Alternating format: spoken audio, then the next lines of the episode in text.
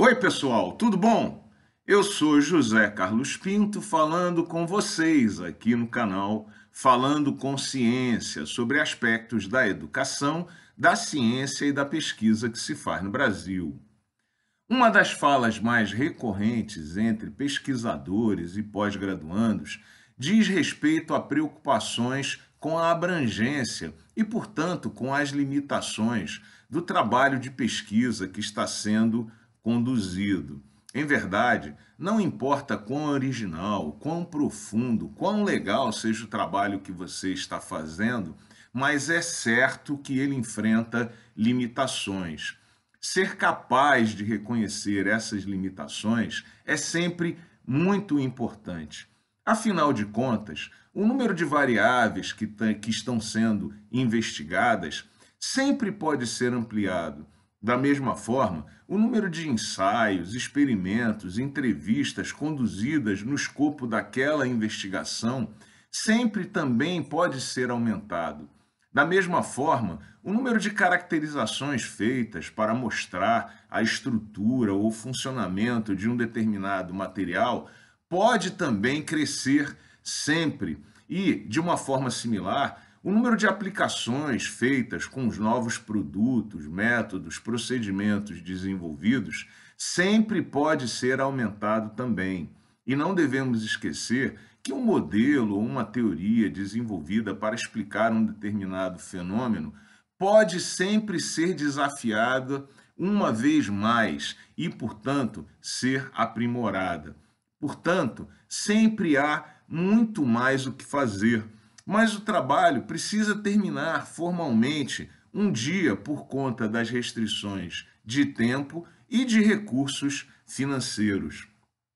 Reconhecer as limitações de um trabalho de investigação pode ser muito importante para o amadurecimento daquele trabalho e para o amadurecimento do próprio investigador.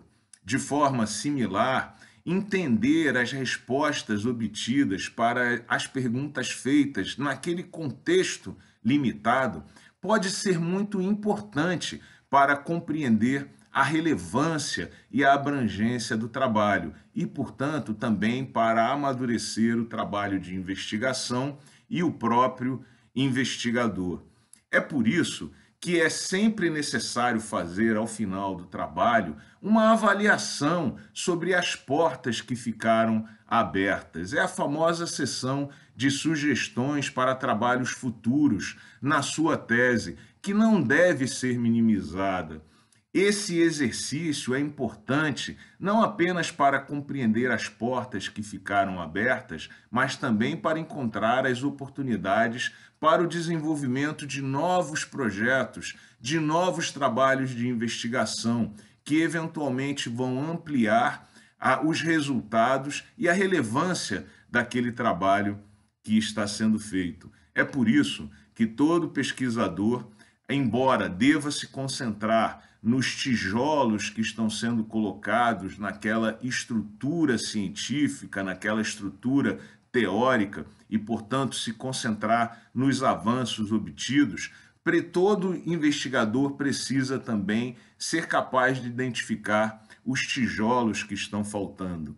Da mesma maneira, um eventual leitor, interlocutor, revisor de um texto escrito de caráter científico deve compreender que uma coisa é certa, que ao final algumas portas permanecerão abertas e que não há nada errado com isso. Aliás, costuma-se dizer no ambiente acadêmico que um bom trabalho de pesquisa é aquele que abre muitas portas para trabalhos futuros e que deixa também muitas perguntas no ar. Essa é a beleza do trabalho de investigação e é assim que a ciência avança. Portanto, pergunte-se quais são as limitações do seu trabalho, porque ele pode ser continuado de maneira mais profunda e será depois de você.